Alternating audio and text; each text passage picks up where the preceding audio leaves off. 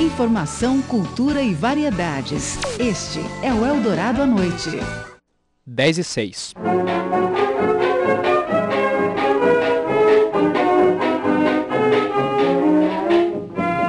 Você está acompanhando Especial Carmen Miranda.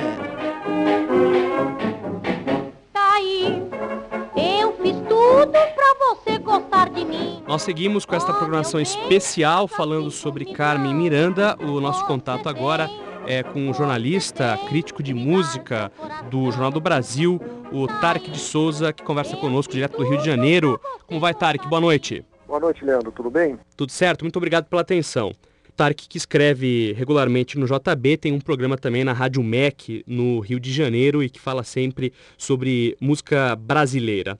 Tarek, eu queria deixar um pouco de lado essa parte cultural, a questão da identidade da Carmen Miranda, essa relação Brasil e Estados Unidos, justamente para focarmos uh, a parte musical da Carmen Miranda. E a minha primeira pergunta é justamente essa, a importância, a grande uh, colaboração da Carmen Miranda para a música e para os músicos brasileiros. É, a Carmen Miranda, ela foi realmente uma grande produtora como, como artista, quer dizer, não, ela não apenas se produzia como imagem, mas ela também se produzia como som, quer dizer, ela sabia muito bem escolher o repertório dela, entendeu? Então ela lançou grandes compositores como Dorival Caymmi, como o Assis Valente, que praticamente foi ela que fez como compositor, lançou muita coisa do Ari Barroso, a ponto do Ari Barroso, quando encontrava com ela, brincar e falar, ah, e aí parceira, tudo bem? Quer dizer, ele reconhecia na Carmen Miranda quase uma coautora das músicas dele. E a Carmen gravou também alguns sambistas muito importantes, assim, bem no começo da carreira. Ela foi parceira do Pixinguinha numa música chamada Os Homens Implica Comigo. Ela gravou João da Baiana, gravou Donga, quer dizer, o triunvirato que realmente fez, nascer o samba. Gravou o Senhor também, que foi considerado o primeiro rei do samba. Então a Carmen Miranda, ela sempre esteve atualizada com os grandes compositores brasileiros. Ela deu um impulso muito forte para o que depois seria considerada a MPB. Agora, Tarek, essa escolha do, do repertório uh, da Carmen, quer dizer, ela começou uh, de forma quase experimental na música, né? Quer dizer, ela queria ir para o cinema quando, quando muito jovem. Esse repertório, principalmente voltado ao samba, ah, isso acabou acontecendo por acaso ou ela já levava jeito, ela já tinha esse feeling para sentir ah, o que seria ou não sucesso? Olha, eu acho que a Carmen foi um talento assim natural, uma coisa bem intuitiva, entende? Então eu acho que à medida em que ela foi se desenvolvendo como artista, ela foi tendo a intuição do que, que seria interessante para ela gravar. E a partir daí ela foi fazendo as escolhas dela, entendeu? Eu acho que ela criou um tipo também, como artista, e todas as músicas que ela gravava, ela encaixava dentro desse tipo, quer dizer, um tipo exuberante. Ela não gostava, ela deu inclusive uma entrevista uma vez dizendo que não gostava de músicas melancólicas, de músicas tristes. Ela gostava realmente mais de músicas que dessem para ela soltar essa, esse personagem que ela criou, né? Que era um personagem realmente sempre é, chegado à alegria. Então ela gravava muitos sambas sincopados, muito, muitos ritmos. Quando ela foi, inclusive, para os Estados Unidos, ela passou a gravar muitas onomatopeias, quer dizer, muitas músicas assim que as palavras é, fazem quase uma brincadeira e que não precisa do sujeito entender português para conhecer a música, entendeu? Ela fez muito sucesso até no, no exterior com músicas como Mamãe Eu Quero, que é uma marchinha que acabou sendo gravada até pelo Bing Crosby, entendeu? Mamãe eu quero, mamãe eu quero mamãe, ai da chupeta, ai da chupeta, dá chupeta pro bebê não chorar.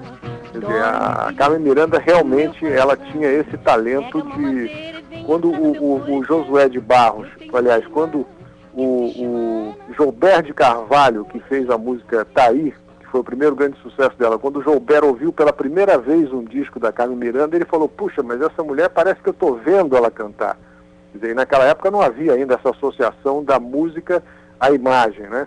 E ele realmente gostou muito da Carmen, levou a música para ela, ela gravar e acabou gravando 27 músicas com ela, entendeu? Então eu acho que a Carmen Miranda, ela realmente criou um estilo, criou um personagem e a partir daí ela escolheu os repertórios dela aí. Eu fiz tudo pra você gostar de mim. Aliás, essa música, Para Você Gostar de Mim, e que ficou mais conhecida como Taí, é, foi um sucesso estrondoso, né, Tarek?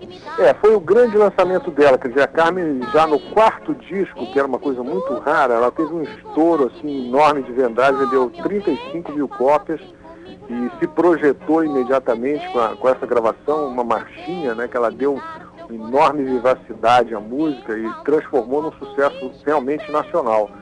Então, ela, ela, inclusive, ela não passou pelo vestibular do teatro de revista, que era uma coisa meio obrigatória na época. Tinha Araci Cortes, que era a grande rainha do teatro de revista, e a Carmen Miranda foi um divisor de águas. Quer dizer, a partir daí, as cantoras deixaram de imitar a Cortes e passaram a imitar a Carmen Miranda. Quer dizer, ela teve várias clones daí em diante, inclusive com reflexos até em cantoras bem posteriores, como a Emilinha Borba, por exemplo, que se espelhava muito nela.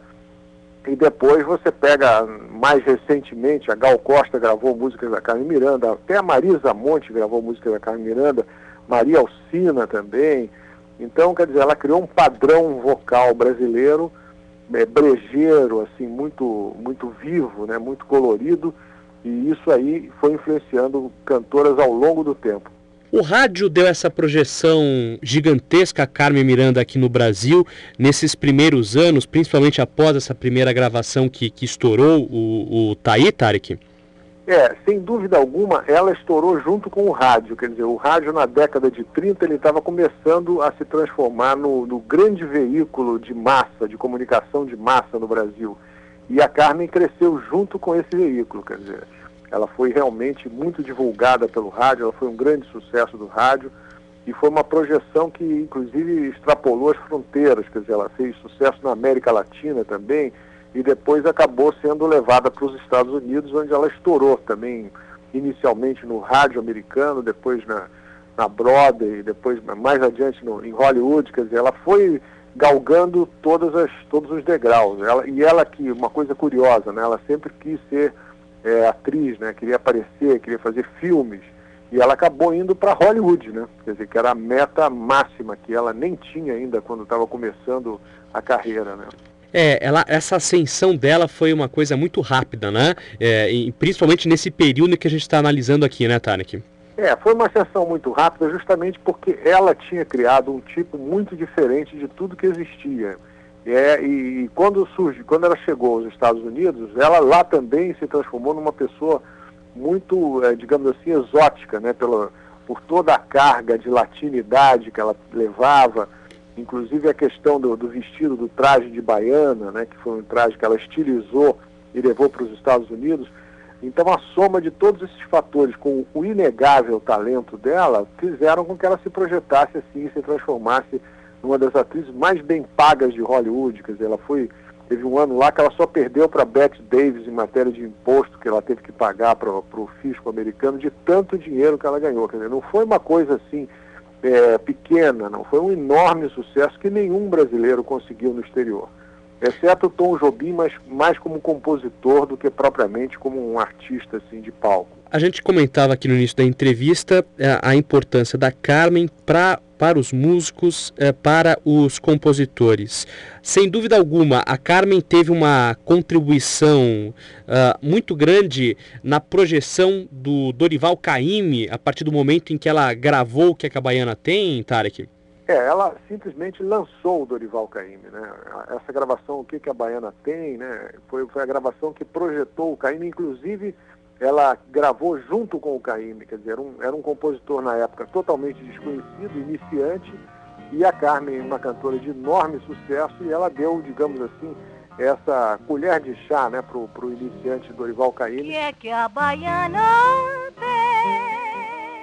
que a partir daí se viu é, catapultado também para um enorme sucesso, né? Quer dizer, foi realmente ela também que projetou o Simval Silva, que era motorista dela e que era um compositor muito bom, Adeus Batucada, Coração, várias músicas do Simval que ela gravou que foram enormes sucessos, e o Assis Valente, que era uma espécie de alter ego da Carmen Miranda, quer dizer, a Carmen, o, o Assis Valente, que era um homossexual é, enrustido, que não tinha coragem de, de, de, sair do armário na época, que era realmente uma repressão muito grande, ele compunha aquelas músicas exuberantes para que a Carmen pudesse gravar e exteriorizar essa personalidade dele. E realmente ele teve enorme sucesso com a Carmen. A Carmen foi a grande divulgadora dele. Ela gravou muito também com Lamartine Babo, né, Tarek? É, gravou duetos com Lamartine Babo, quer dizer, o Lamartine foi outro dos grandes fornecedores dela, né, junto com o Ari Barroso, com o André Filho. Eu pedi numa oração ao querido São João que me desse um matrimônio. João disse que não, São João disse que não, isto é lá com Santo Antônio. Ela gravou também o Cartola, né, começando ainda, tem um novo amor, gravou Bide Marçal, que são dois compositores ligados à, à revolução do samba, do Estácio, né? Gravou realmente os melhores. A Carmen Miranda sabia muito bem como escolher as músicas, como escolher os compositores e projetou muita gente.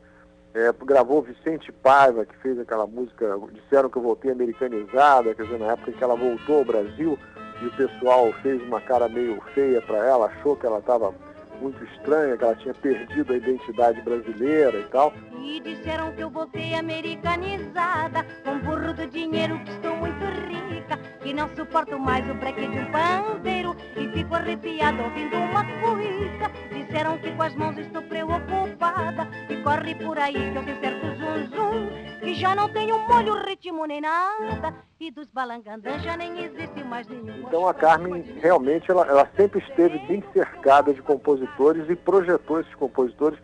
Eu diria até que ela foi uma das pessoas que criou a música popular brasileira como ela existe hoje, a partir exatamente dessa projeção que ela deu a todos esses autores.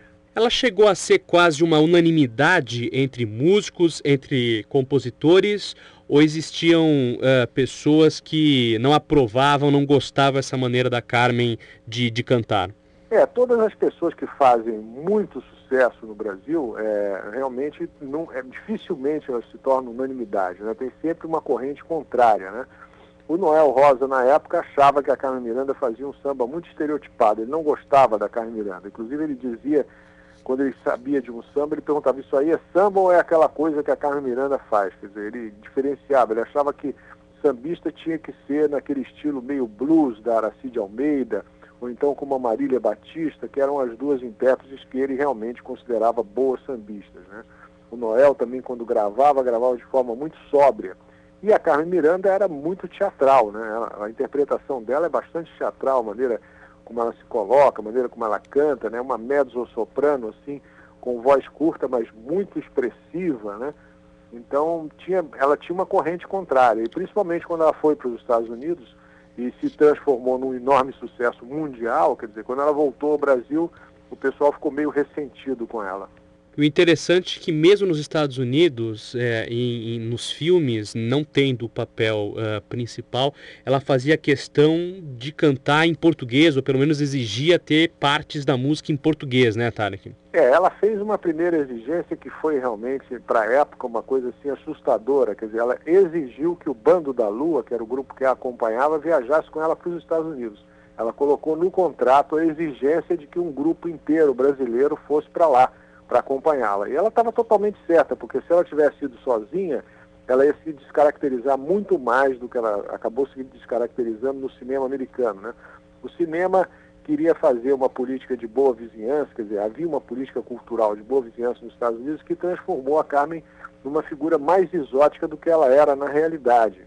Inclusive, ela, uma pessoa muito inteligente e muito musical, ela obviamente aprendeu a falar inglês muito melhor do que ela aparecia nos filmes. Né? Nos filmes ela falava um inglês meio caricato. É, é. Mas isso estava no contrato, quer dizer, ela tinha que fazer aquele tipo, né? aquele personagem. Né? Aliás, esse acompanhamento é, é, importante destacar até a importância do Bando da Lua, né? que, que tinha como líder o Aloysio Oliveira e que depois viria a ser um, um, um grande produtor musical. Né? É, além dele tinha o, o, o Garoto também tocou no Bando da Lua, que era um violonista excepcional.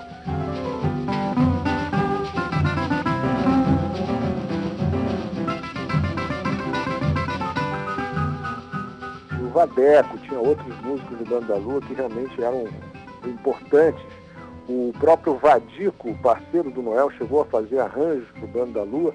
E o Bando da Lua foi, na verdade, o primeiro grande conjunto vocal brasileiro, que mudou as harmonias, que realmente se preocupava em fazer é, um arranjo vocal bem desenhado e bem arrojado. Depois dele vieram vários grupos, até imitando o nome, Namorados da Lua, Garotos da Lua, vários assim na cola do, desse primeiro grupo. Um deles, esse Garotos da Lua, foi aliás onde começou o João Gilberto. Para nós fecharmos, Tarek, uh, claro que é muito difícil, a gente já relacionou aqui diversas músicas, mas para o nosso ouvinte, quer dizer, até para o público uh, mais leigo, Quais são as gravações que você, como crítico, como pesquisador, considera uh, significativa em termos de associação? A, imagem da Carmen com determinadas músicas. E aí o caso a gente falou do Taí, o Samba da Minha Terra, o Tabuleiro da Baiana. Enfim, existem algumas músicas que se imortalizaram com a Carmen Miranda? É, eu diria que o que, que a Baiana tem é realmente a música que uma das músicas que foi importantíssima na carreira da Carmen, porque também tem a ver com o traje que ela usava. Eu diria também o Camisa Listrada, do Assis Valente. Vestiu uma camisa listrada e saiu por aí. Na Batucada da Vida, do, do, do Ari Barroso, que depois seria gravada até pela Elis Regina. E o Taí, que foi realmente a música que a projetou. Eu acho que com essas músicas aí, o leigo teria um panorama de quem é a Carmen Miranda. Nós ouvimos aqui na Rádio Dourado o jornalista, crítico musical do Jornal do Brasil, Tarek de Souza. Tem uma coluna sempre às sextas-feiras no JB, além das críticas habituais, e um programa na Rádio MEC sobre música brasileira. Tarek, muito obrigado mais uma vez pela atenção, uma boa noite. Obrigado, Leandro, um abraço. Hein? De noite teve choro e batucada, acabou de madrugada, engrossa a pancadaria. Eldorado à noite. 10 e 22. Dicas de moda, etiqueta e comportamento. Chique, com Glorinha Calil. Toda segunda, quarta e sexta na Eldorado AM.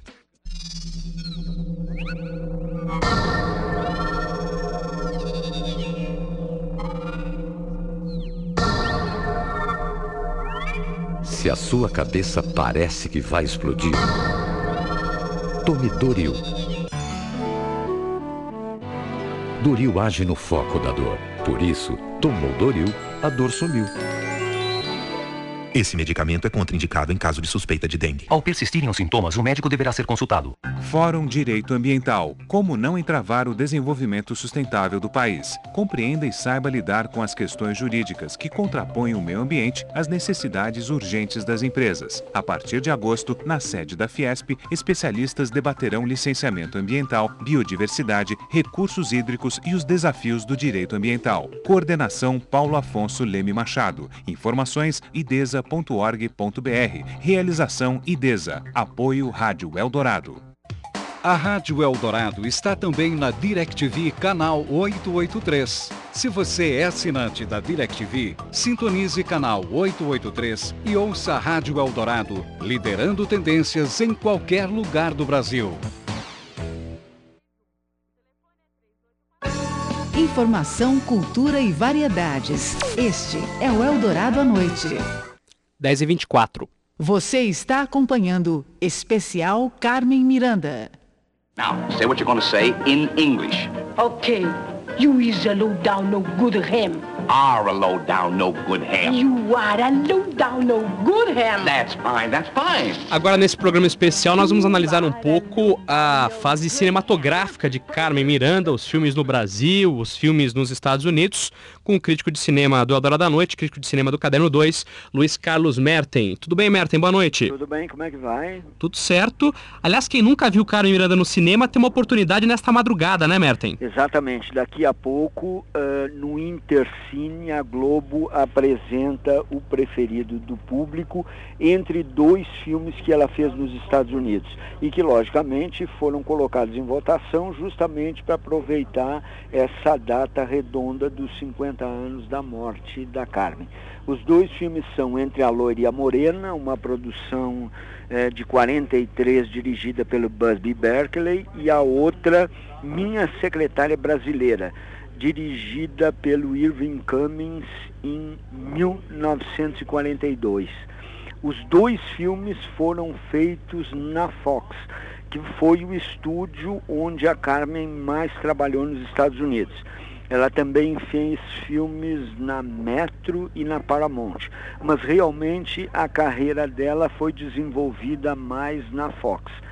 E é curioso, Leandro, esse Busby Berkeley que, que, que, que dirige Entre a Loira e a Morena, ele era coreógrafo e ele entrou para a história do cinema como aquele cara que inventou os balés geométricos com aquelas mulheres que se repetiam como num espelho, sem dançarinas fazendo o mesmo movimento, caras, mulheres.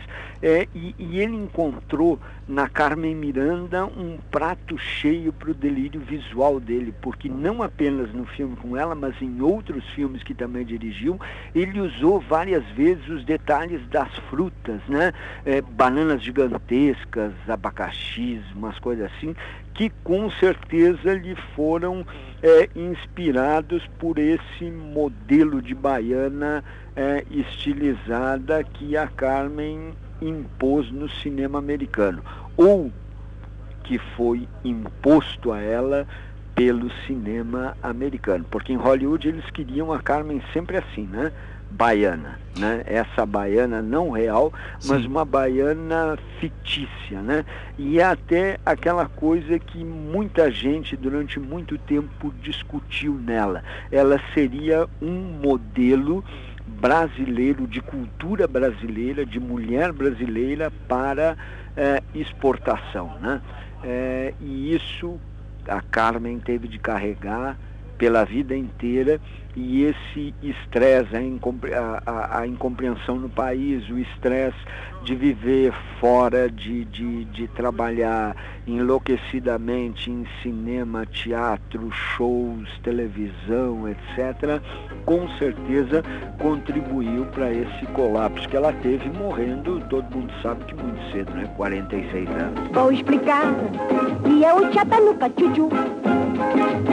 Chuchu é um trem que vai, que vai me levar perto de alguém. Agora, Merten, é, é muito interessante, né? Para quem não assistiu os filmes da Carmen, e talvez quem, quem vai assistir durante essa madrugada, ela conseguiu, nessa época em Hollywood, colocar lá como exigência é, cantarem algumas músicas em português, em né? Português, Isso é muito interessante, né, Merten? Com certeza, com certeza. A Carmen conseguiu levar para o cinema americano várias músicas brasileiras e é curioso que não apenas ela é, interpretava essas músicas, mas também houve assim, é, por exemplo, o Mickey Rooney canta Mamãe Eu Quero no filme Babies da Broadway, né? O Bob Hope é, cantou também é, uma música da Carmen no Caminho do Rio. Então, é, de repente, quando ela se tornou uma figura pública notória nos Estados Unidos, porque é, é, a gente quase não lembra disso, mas houve um período, um período lá por 1945, em que a Carmen Miranda foi a atriz mais popular e a mais bem paga do cinema americano. Ela estava na frente de todo mundo, estava na frente do Bing Crosby, da Joan Crawford, do Cary Grant, do, sei lá, Humphrey Bogart, estava à frente de todo mundo. Ela era a mulher que mais ganhava dinheiro no cinema americano. E ela se tornou tão popular dessa maneira que todo mundo imitava, né? E até porque ela era fácil de imitar, né? Porque claro. ela própria também era uma imitação, né? O que eu acho mais legal é, na Carmen Miranda é que a gente tem a mania de achar que ela é um estereótipo, né? Que ela criou um clichê, uma personagem que não era real e essa personagem, no fundo, essa baiana estilizada, se prestava a todo tipo de preconceito contra a mulher latina em geral. Mas a Carmen sempre soube disso, né? Ela não levava aquela personagem a sério, né? Nos filmes ela é muito irônica consigo mesmo, com a sua baiana, com seus trejeitos, com a sua é, figura, com essa persona que ela criou. Então eu acho que ela era uma mulher muito, nesse sentido, ela tinha uma consciência muito grande da utilização é, que tentavam que a indústria cultural é, tentava fazer nela, né? Agora, Merten, ela nunca fez o papel principal em um filme, né? Ela Não, nunca... a, é, principalmente nos Estados Unidos, a Carmen era uma espécie de coadjuvante, coadjuvante. de luxo, né? Uhum. Porque, por exemplo, assim, sempre tinha é, em oposição a esse modelo latino que ela encarnava, a figura da WASP, né? a mocinha white anglo-saxon Protestant, né? quer dizer, a, a mocinha branca anglo-saxã e, e, e, protestante. Né? É, nesse filme que está sendo é, votado para passar daqui a pouco, que é o Entre a Loira e a Morena, é, é a história de um cara, um sedutor lá, que fica dividido entre uma americana muito rica, é, muito extravagante, que é a Carmen, e a outra que é a mocinha da história, que é a Alice Faye. No outro, Minha Secretária Americana, um ator, um astro da Broadway, perde a sua companheira de elenco e ele vai atrás dela no lugar onde ela se escondeu.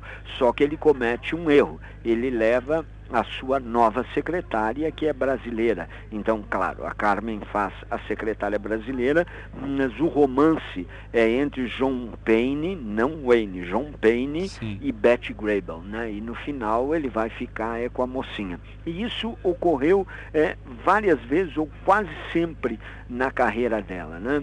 É, é essa coisa assim de ser é, a, a, a coadjuvante que termina é, roubando a cena com a extravagância da sua figura. Tem um filme, justamente esse entre a loira e a morena, que eu até acho que seria legal que, que se, se, se ele fosse escolhido, em que ela chega aos Estados Unidos a bordo de um navio que se chama SS Brasil, Brasil com Z. E aí eles vão desembarcando todos os produtos de exportação, açúcar, frutas tropicais, etc. E aí entra em cena a própria Carmen Miranda carregando um saquinho de café na mão. Menino, é, é, então tu vê que de repente é, é, todo mundo tinha consciência disso, né? De que ela era um, uhum, produto, um produto de exportação. E deixavam isso claro no próprio cinema, né? No próprio papel que ela fazia, ela tinha consciência disso. Né?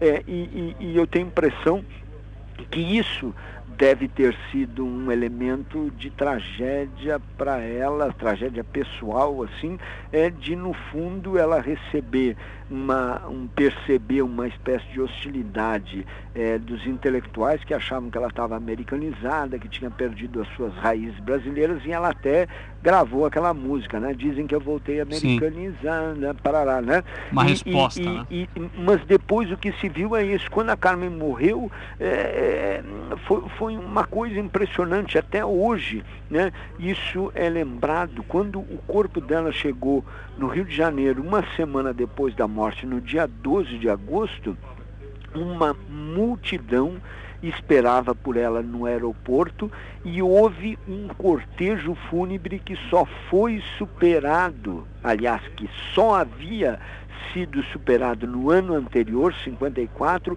pelo do presidente Getúlio Vargas. Aquela multidão, milhões de pessoas no Rio de Janeiro foram às ruas para enterrar eh, a, a Carmen ao som justamente de um samba, Adeus Batucada, né? que ela também ajudou a imortalizar. Good neighbors. Is that what a secretary wears in Brazil? Why? You don't like my outfits? I think it's a knockdown. existem algumas imagens de filmes da Carmen que ficaram eternizadas, são sempre alguns momentos que, que são mostrados.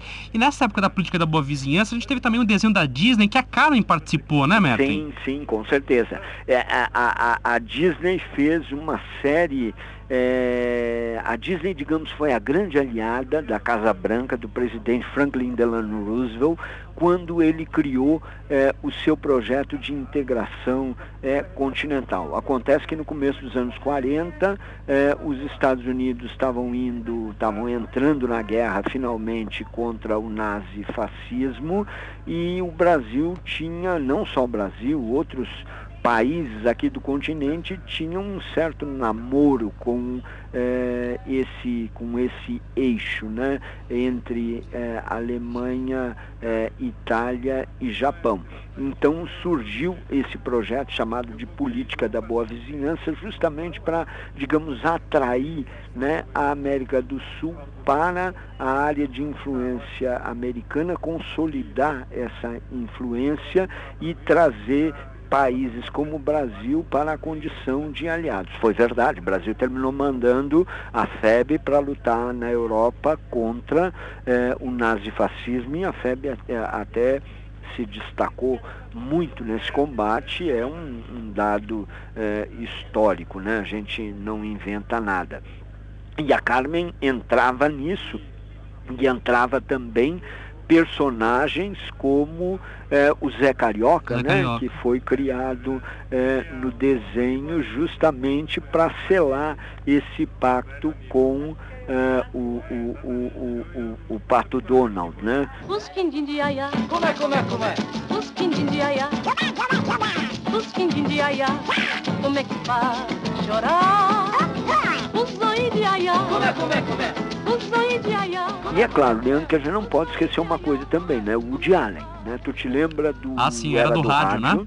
A era do rádio, né, Mer? Então, na era do rádio, o Woody Allen lembrando o período da sua infância, uma época em que ele era absolutamente fascinado pelo rádio, como garoto, o rádio naquele tempo pré-televisão era o fator de integração nos Estados Unidos, como no próprio Brasil havia a rádio nacional. Então, o Woody Allen no filme dele, ele recria três episódios célebres da história do rádio. Uma atriz brasileira, Denise Dumont, encheu a Denise de balagandãs, de sei lá, aquelas rendas todas, né?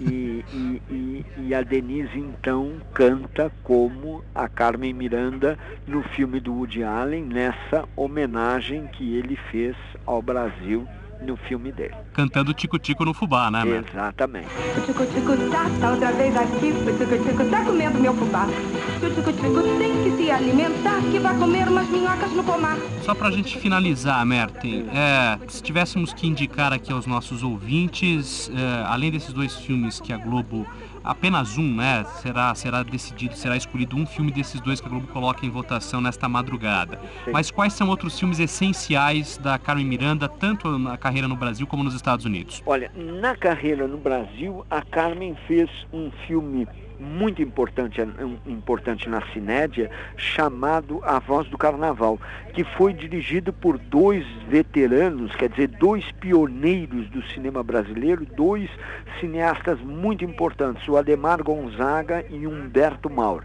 Humberto Mauro é, digamos, a, a, a matriz do cinema brasileiro, né? o patriarca, o fundador de um cinema brasileiro de raiz. E a Carmen fez com ele esse A Voz do Carnaval e logo em seguida Alô Alô Carnaval também.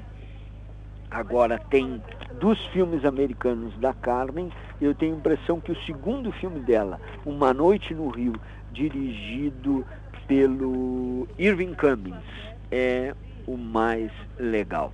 Ela interpreta Chica Chica Boom, Chica Chica Boom Chic, né? É como a música eh, se chama.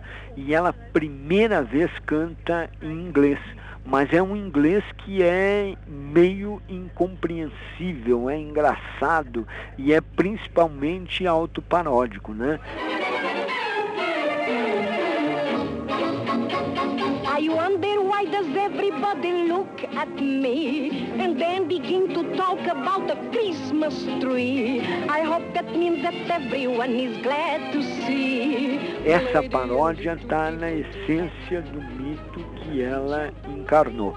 E, e, e eu tenho certeza que quando Hollywood convidou a Carmen para deixar as marcas de suas mãos e dos pés, né, da, dos saltos, aquele imensos que ela utilizava e que estão até hoje na calçada da fama do, do, do Chinese Theater, lá no Hollywood Boulevard, era justamente, é, é, digamos assim, é, com todas as, a, a, as possíveis restrições que se possam fazer a essa utilização da figura dela, mas era o reconhecimento de que ela era, ela era realmente aquilo que representava a Brazilian bombshell, né? A bomba, a bomba brasileira nos Estados Unidos e em todo o mundo, né? Durante muito tempo, essa pequena notável que era portuguesa, né? Uma ironia, foi a grande figura representativa do Brasil nos quatro cantos do mundo. Né? Nós é ouvimos o crítico de cinema Luiz Carlos Merten falando um pouquinho dessa carreira cinematográfica da Carmen Miranda neste programa especial sobre os 50 anos de morte dela. Obrigado, Merten. Bom fim de semana. Um abraço. Vou explicar que é o Chatanuca Chuchu. Chuchu é um trem que vai, que vai me levar perto de alguém. Pois numa estação... Eldorado à noite. Agora na Eldorado, Infodrops com Tarcísio de Carvalho e Pierluigi de Piazzi. Está ficando cada vez mais popular a telefonia de computador para computador, com a enorme vantagem que você não paga interurbano nem ligações internacionais. O programa Skype, que você encontra no www.skype.com, esse Skype S-K-Y-P de Pedro E, é, na realidade, ele é gratuito de computador para computador, mas é pago quando você liga para um número de telefone fixo. Obviamente, sai um preço muito menor do que uma ligação interurbana normal, mas ainda assim há um certo custo pago em euros. Acontece que um dos nossos ouvintes, o Paulo Fino, ele descobriu uma alternativa para o Skype, que é o Voxphone, que faz a mesma coisa, ligação gratuita de computador para computador e ligação paga de computador para telefone fixo, também mais barata, com a vantagem de que é pago em reais. E você encontra esse software no www.voxphone.com.br. Esse Voxphone é V de Vitor, O, X, F de Francisco, O, N de Nair, E. Estou repetindo, www.voxfone.com.br. Pierluigi Piazzi para Infodrops da Rádio Eldorado. Dúvidas de informática? Os professores Tarcísio e Pierluigi estão no 700 kHz, todos os sábados às duas da tarde, com reprise às 8 da noite e domingos às 21 horas. Participe pelo info@radioeldorado.com.br. A Rádio Eldorado tem a mais completa rede de correspondentes internacionais. Nossos repórteres estão em Nova York, Buenos Aires, Paris, Frankfurt, Madrid e Singapura.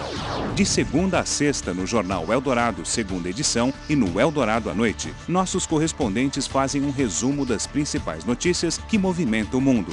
Rádio Eldorado, liderando tendências. Prêmio Nixul de Intervenção Social. Pelo terceiro ano consecutivo, a Universidade Cruzeiro do Sul promove o prêmio que vai colocar mais uma vez o exercício da cidadania em prática. Inscreva seu projeto, concorra a 30 mil reais e participe da construção de um futuro melhor. Um papel que a Unixul pratica todos os dias. Cidadania. Quem pratica merece um prêmio. Terceiro Prêmio Unixul de Intervenção Social. Inscrições até 15 de agosto. Regulamento no site www.nixul.br. Eldorado à noite. Encerre bem o seu dia nos 700 kHz. Oferecimento Rubaiá, eleito pela oitava vez consecutiva a melhor carne da cidade pela revista Veja. 10h43.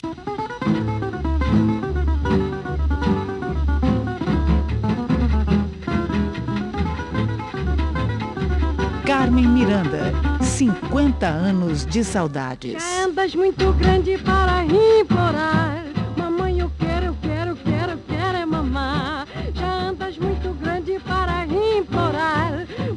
Eu quero, eu quero, eu quero, eu quero é mamar. Eu não te dou a chupeta, não adianta chorar. Eu não te dou a chupeta, não adianta chorar. Eu não te dou a chupeta, não adianta chorar. Eu não te dou a chupeta, não adianta chorar. E eu não sou ama seca para implorar. Mamãe, eu quero, eu quero, eu quero, eu quero é mamar.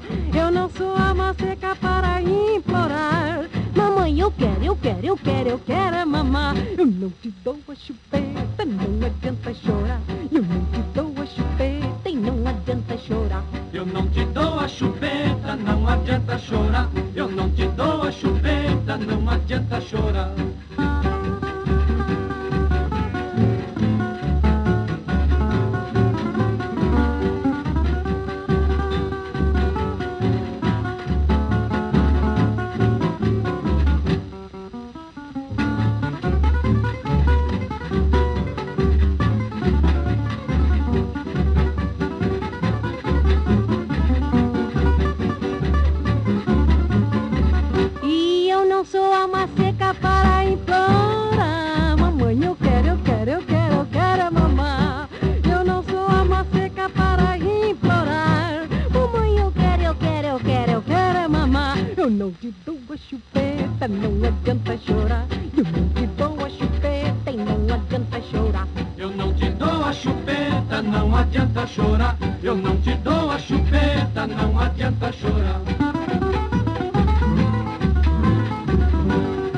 É, mais um grande sucesso da Carmen Miranda de 1941, Não Te Dou a Chupeta.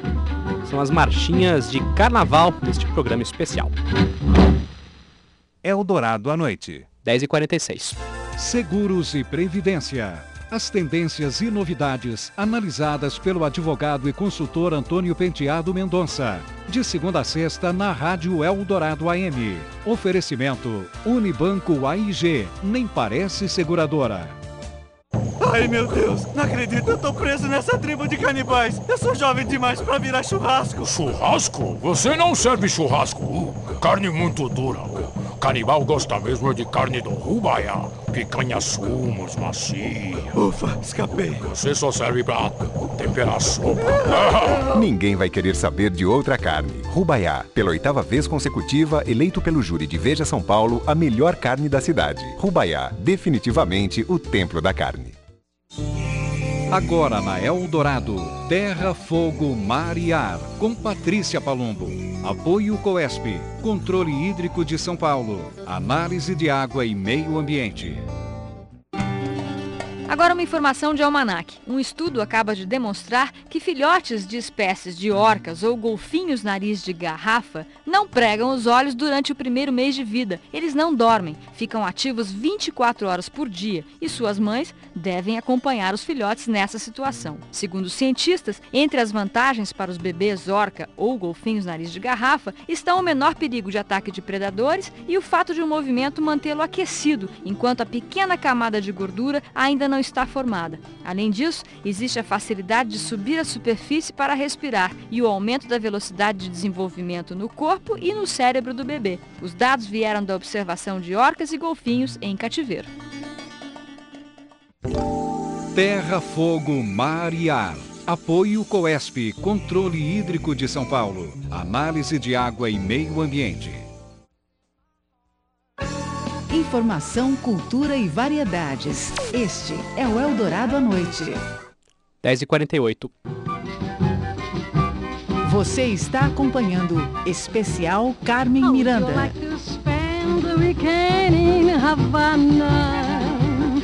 How would you like to see the Caribbean shore? Come on around away over Sunday, where the view and the music is tropical. You'll hurry back to your office on Monday, but you won't be the same anymore. How would you like to go where nights are so romantic? Nós vamos conversar agora neste programa especial sobre os 50 anos de morte da Carmen Miranda com a jornalista Ana Rita Mendonça. Ela é autora do livro Carmen Miranda foi a Washington, um livro que foi lançado em 1999 pela editora Record, continua em catálogo, continua disponível aí nas boas livrarias das principais cidades aqui no país. Como vai, Ana Rita? Boa noite. Tudo bom, Leandro? Tudo certo, muito obrigado pela atenção. Ana, a gente sempre associa a imagem da Carmen Miranda nos Estados Unidos a, a outras cidades, né? Los Angeles, uh, Nova York, enfim, Hollywood. A gente não associa muito a imagem dela a Washington. Por que essa associação e por que a escolha, inclusive, desse título? Olha, a ideia do título é justamente fazer esse tipo de provocação. Não se trata de uma ligação muito usual, mas que está bastante presente no livro, porque a intenção é ligar Carmen Miranda à época que ela viveu, especialmente à política de boa vizinhança que foi desenhada a partir de Washington, né? Havia o Office of the Coordinators of Inter-American Affairs, que ficou conhecido principalmente pela sua atuação na área da cultura junto aos países latino-americanos. Né? A ideia era atraí-los não só com benesses econômicas, mas também com uma aproximação cultural. Né? E a Carmen tinha muito a ver com esse programa. Né? A, a, o sucesso norte-americano dela foi aproveitado dentro dessa política. Essa é a razão do título. A Carmen Miranda, hoje em dia, ela continua tendo esse reconhecimento, essa admiração nos Estados Unidos, como tem aqui no Brasil? Olha, é, é um aspecto bastante interessante. Naturalmente, uh, nas gerações que viveram a Segunda Guerra, claro que a admiração prossegue. Ela também uh, é muito admirada pelas, pelos segmentos mais jovens da população americana como uma figura cult, né? Uh, o lado kitsch uh, da Carmen Miranda é, é, é, é, admirado, né? por uma determinada camada da população mais jovem, né? uma população mais intelectualizada, que consegue ter um olhar mais irônico, né? Não, nem por isso também uh, sem admiração por ela, né? E há também o público gay, né? Que desde a época que a Carmen estava viva tinha uma grande admiração por ela e é muito responsável nos Estados Unidos e também em outros lugares do mundo pela manutenção desse mito que é a Carmen. Esse ícone essa lenda que se construiu da Carmen nos Estados Unidos uh, se deve, claro, em parte ao talento da Carmen, mas a, a, todo esse período, como você já citou antes, da política de, de, de, boa vizinhança, ao que os americanos, a esse lado de curiosidade dos americanos pela figura uh, sul-americana, pelo, pelo lado sensual, até pelo lado exótico que a Carmen tinha, com as bananas na cabeça, o jeito de, de remexer o corpo, o olhar, enfim, uh, isso tudo facilitou essa adoração pela Carmen nos Estados Unidos, Ana Rita?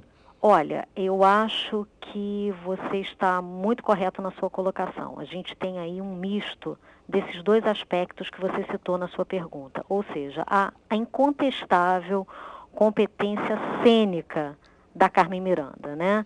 Mesmo sem ser uma grande cantora, ela era uma intérprete muito vivaz, muito faceira, né? Uh, uma bailarina também muito competente, ou seja, uma figura muito atraente no palco, na tela ou no disco. Né? Agora, uh, ela também representava todo um imaginário né, que ia muito bem com o pensamento, com o estereótipo norte-americano a respeito da América Latina. E curioso é que a Carmen pessoalmente se empenhou também, sobretudo a partir de uma etapa da carreira dela no pós-guerra, ela buscou modificar esse, esse, estereótipo, fazendo, buscando personagens que não fossem necessariamente identificadas com a América Latina. Uh, e também uh, valorizando músicas brasileiras que ela considerava interessantes, que mereciam uma divulgação, e claro, nem sempre ela foi feliz nesse intento. Agora, claro que a gente não tem como fazer nenhuma adivinhação ou nenhuma previsão, mas se a Carmen não tivesse tido essa carreira que ela teve nos Estados Unidos, ela teria essa dimensão que tem até hoje? Olha, hum, eu acho que no Brasil ela teria essa dimensão assegurada. Ela seria um nome uh, lembrado até hoje, porque ela também fez uma carreira curta no Brasil, né, praticamente de apenas nove anos, de, de 1930 a 1939, mas ela era uma estrela, estrela da música popular, uh, de um cinema carioca que uh, se estabelecia naquela época com o filme musical. Então, eu acho que ela seria, sem dúvida, um nome a se lembrar. Mas, naturalmente, a internacionalização da carreira dela é que fez de Carmen um mito que, do qual a gente está falando até hoje, 50 anos depois da morte dela. Ana, para gente, a gente encerrar, essa é uma pergunta que eu tenho feito uh, a todos os nossos entrevistados. Como é que foi esse processo para você pesquisar Carmen Miranda? Até porque o acervo hoje em dia aqui no Brasil, quer dizer, nós temos muita coisa aqui no país, mas acho que poderíamos estar numa condição muito melhor. O próprio Museu da Carmen no Rio de Janeiro, no, no, no Parque do Flamengo, vive uma situação muito triste, né? O próprio governo não investe, o Ministério da Cultura não programou nenhum evento para esse cinquentenário de morte. Enfim, como é que foi a sua pesquisa para localizar material sobre Carmen Miranda? Olha, a, minha pesquisa, primeiro, ela deve aos biógrafos e aos ensaístas que me antecederam, né? Eu não uh, abro mão do trabalho deles, né? E até porque eu quis fazer um contraste de versões anteriores a respeito de Carmen Miranda, né? Agora, claro que eu também quis buscar fontes de, de imprensa da época, né? Uh, muitas delas eu encontrei no próprio museu, né? Uh, em instituições públicas como a própria Biblioteca Nacional, o Museu da Imagem e do Som, mas eu concordo plenamente né, que o museu, por exemplo, uh, precisa de uma atenção maior para que esse acervo não, não se perca, parte dele já está um pouco comprometida, né? Até porque uh, todos aqueles objetos, documentos, né, eles podem uh, criar novas pesquisas, novos ângulos a respeito de Carmen Miranda. Existem também arquivos estrangeiros, né, jornais estrangeiros, onde você vai poder achar muitas fontes de inspiração para escrever sobre esse mito que é Carmen Miranda. O livro da jornalista Ana Rita Mendonça, Carmen Miranda foi a Washington, é da editora Record, foi lançado em 1999, continua em catálogo, continua nas principais livrarias, inclusive agora nesse, nesse mês de agosto, né, onde muito se fala sobre Carmen Miranda, o livro com certeza uh, será encontrado com mais facilidade. Ana Rita, muito obrigado pela atenção com os nossos ouvintes, um abraço, até uma próxima vez. Obrigada, Leandro, um abraço. Vou explicar que é o Chatanuca Chuchu Chuchu é um trem que vai, que vai me levar perto de alguém. Pois numa estação que passa Chatanuca Chuchu, eu vou saltar se vou, se vou mesmo se o trem não parar.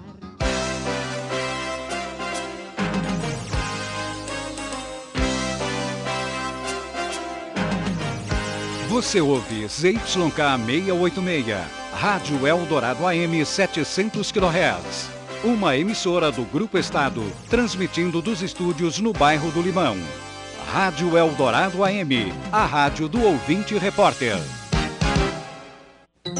Eldorado Saúde, com o Dr. Carlos Alberto Pastore. Oferecimento do adoçante Zero Cal. Zero Cal, mais gostoso que o açúcar. Mitos e verdades sobre as vitaminas.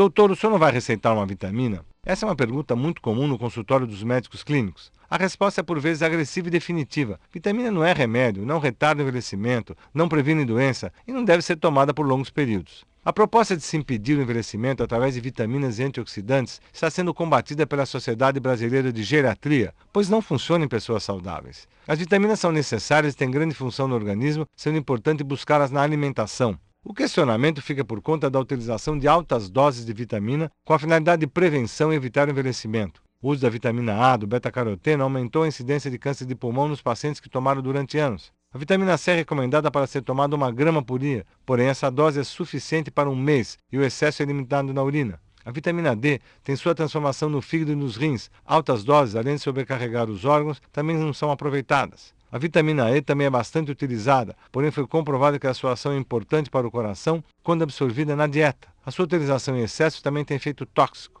Caros ouvintes, infelizmente, os pacientes vão continuar pedindo vitaminas, mas nós não temos respaldo científico para prescrevê-las como fosse a solução dos nossos problemas físicos e mentais. Eldorado Saúde, com o Dr. Carlos Alberto Pastore. Oferecimento do adoçante Zero Cal. Zero Cal, mais gostoso que o açúcar. Atenção, pessoal, vamos baixar calorias. É um, é dois, é três. Você também aí em casa, vamos fazer o exercício de baixar calorias. Zero cal. Pega a embalagem, zero cal, levante, abra a tampa, gire e coloque as gotinhas. Uma, duas, três, isso. No suco, no cafezinho, use zero cal, que tudo, tudo vai ficar magrinho e gostoso. Zero cal. É um, é dois, é três, zero cal. Isso, zero cal. É o jeito mais gostoso de cortar calorias. Zero cal. Informação, cultura e variedades. Este é o Eldorado à Noite.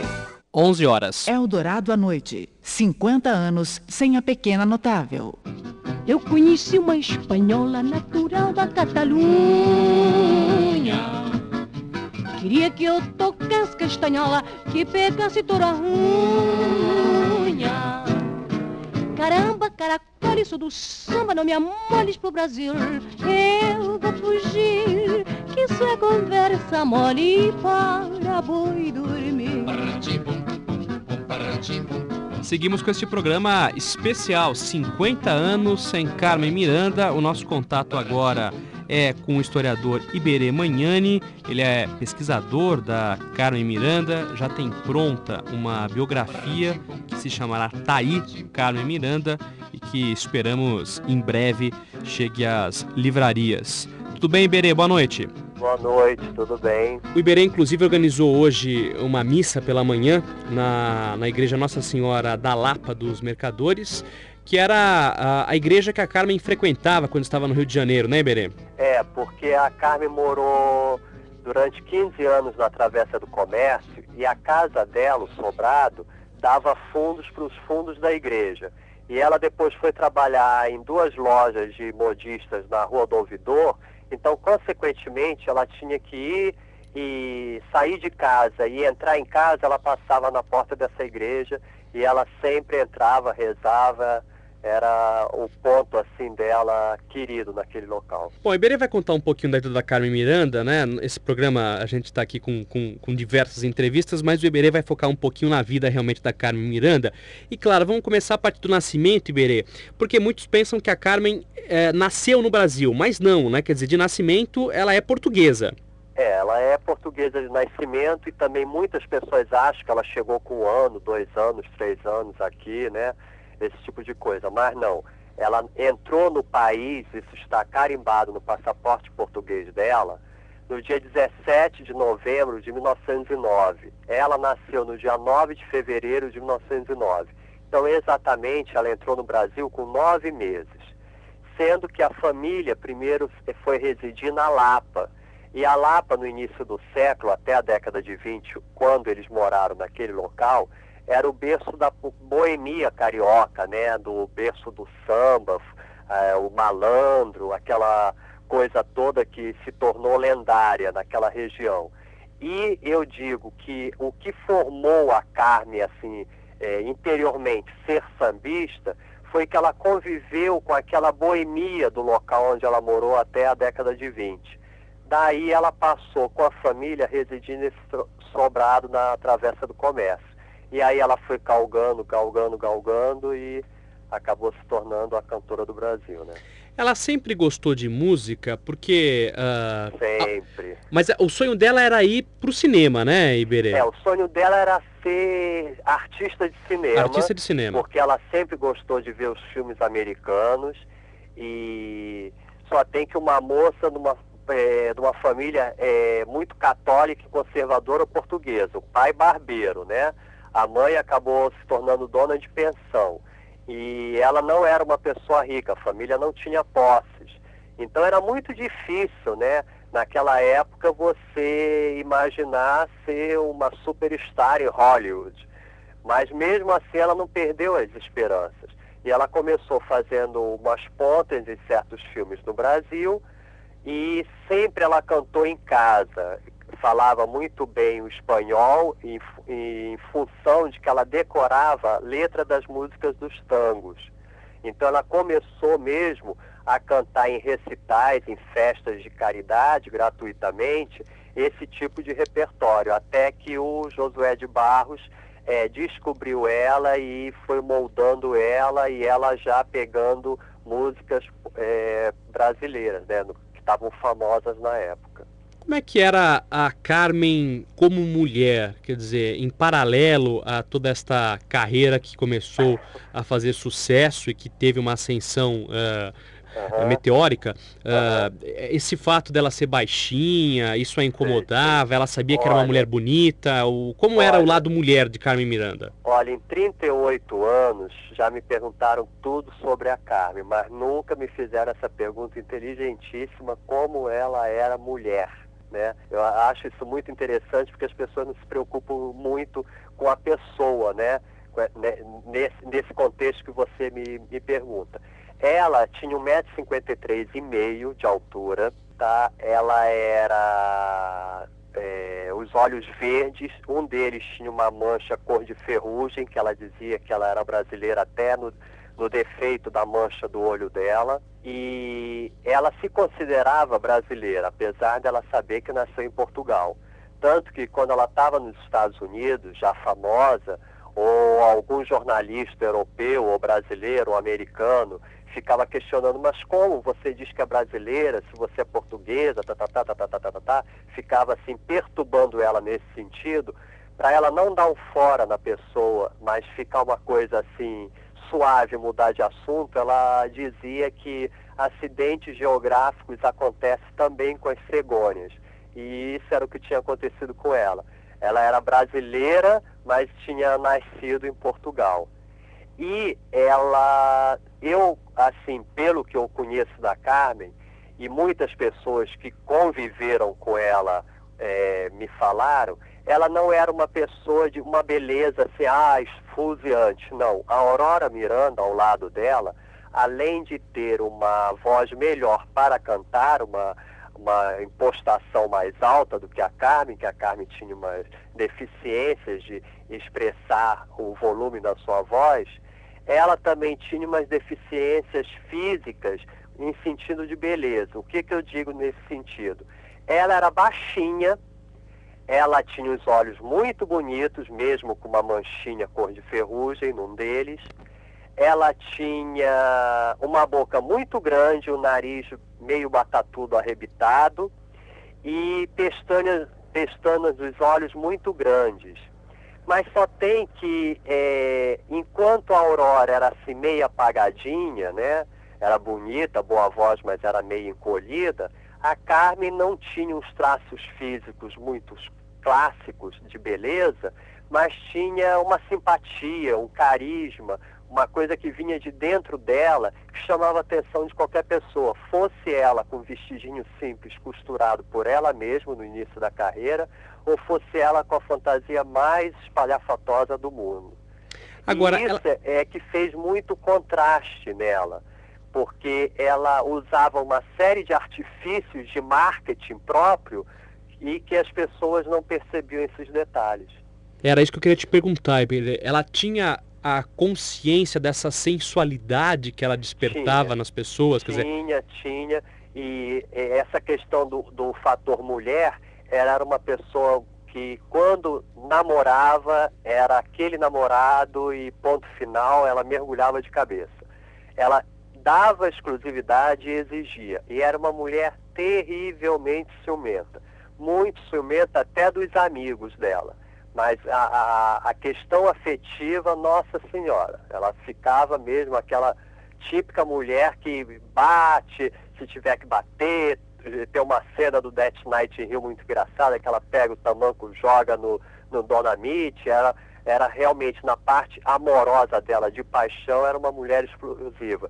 E o que ela dizia já na época nos Estados Unidos, que ela não tinha problema nem com o homem brasileiro, nem com o homem americano, para finalizar essa característica do, física dela. Porque ela dizia que o homem brasileiro adora bunda, nádegas, e ela tinha bastante.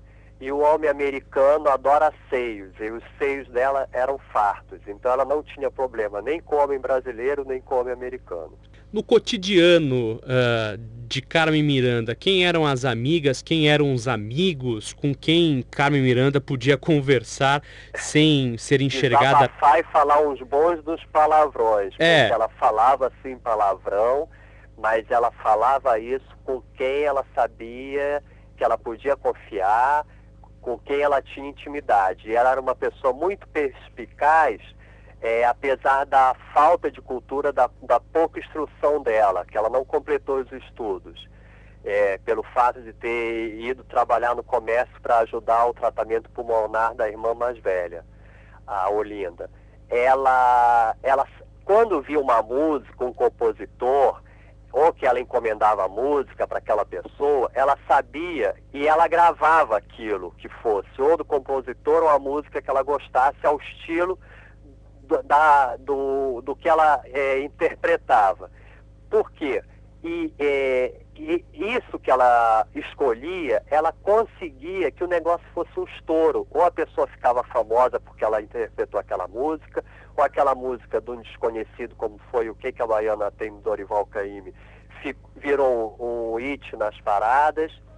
E ela a parte das amizades, ela, em primeiro lugar, ela analisava muito calada a pessoa, a coisa do gesto, do falar, é, mãos, porque ela acreditava muito na quiromância. Nos Estados Unidos, ela lia muito a respeito disso.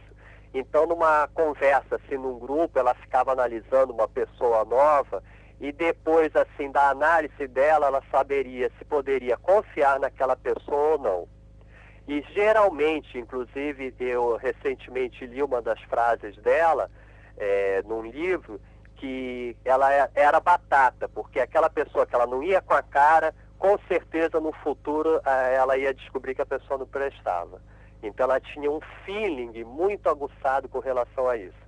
Ao que seria bom para a carreira dela, que seria um sucesso, né? Ou as pessoas com quem ela realmente não deveria se envolver em, em questões de amizade. O sucesso, o excesso de trabalho, foram esses os fatores que mataram Carmen Miranda, Iberê? Eu digo que foi o homem errado na hora certa. O David, a Carmen estava com 38 anos, queria engravidar, queria um filho. O único homem no contexto desse universo Carmen Miranda na época, né, nos Estados Unidos, que se predispôs a ser o senhor Miranda, né, eh, casar com uma mulher famosa, rica e, consequentemente, tudo seria a Carmen Miranda e, e o homem que era aquele padrão machista da época, que até hoje algumas situações da existe, que é o homem que tem que ser o mais importante, o homem que tem que ganhar mais, o homem que tem que ser o, o famoso. A única pessoa que se eh, se sujeitou a ser inferior à esposa em salário, em conhecimento, em fama, e mesmo assim quis essa posição, foi o David Sebastian. Só tem que foi uma pessoa interesseira, foi um casamento, infelizmente, muito infeliz, muito triste, e a Carmen ficou num triângulo, que ela ia para o bando da lua, o David não é assim. Ia para Dona Maria Emília, para a mãe, o David não é assim ia para o David, o bando da lua não é assim, os brasileiros não são assim, a mamãe não é assim, porque havia um conflito naquele universo das pessoas que cercavam ela com relação ao David, e o David também não, não aturava nem suportava certas entradas do brasileiro, porque você sabe que o brasileiro, você dá a mão já quer o pé, então a Carmen sempre recebeu todo mundo na mansão dela de Beverly Hills, e o que acontecia, o papo na sexta-feira à noite no consulado em Los Angeles era se as pessoas iriam passar o fim de semana na casa da Carmen, porque usavam a casa dela como se fosse um clube, entravam, comiam do melhor, bebiam melhores uísque, fumavam os melhores cigarros, mergulhavam na piscina e iam embora na segunda-feira. Agora também pensem como era a cabeça do americano vendo a casa sendo invadida por um bando de gente que, que falava o tempo todo português, comiam comidas brasileiras, aquela coisa chamada feijoada, e que ele não entendia muito o que, que era aquilo, nem por que, que ela dava aquela Claro, liberdade. claro, claro. Então isso foi, foi desgastando, infelizmente, ela. E o que, que ela fez? É o que dizem, o excesso de trabalho matou ela. Quando você está infeliz com uma coisa e ela não queria se divorciar, ela mergulhou de cabeça no trabalho. E isso foi um, realmente uma lástima.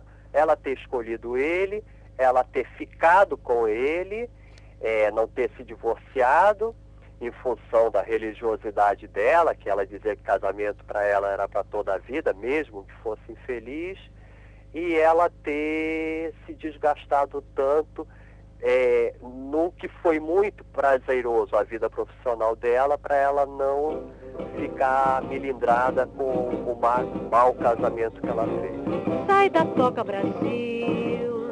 Teu lugar não é aí. Sai da toca, Brasil. Teu lugar não é aí. Nós ouvimos aqui neste programa especial o historiador Iberê Manhani, pesquisador de Carmen Miranda, autor da biografia Taí Carmen Miranda, que em breve esperamos chegará às livrarias. Iberê contando um pouquinho da vida de Carmen Miranda, tirando esse glamour, tirando esse lado de artista, a vida de Carmen Miranda como uma pessoa normal. Muito obrigado, Iberê, pela atenção, parabéns pela sua pesquisa, até uma próxima vez. Obrigado você.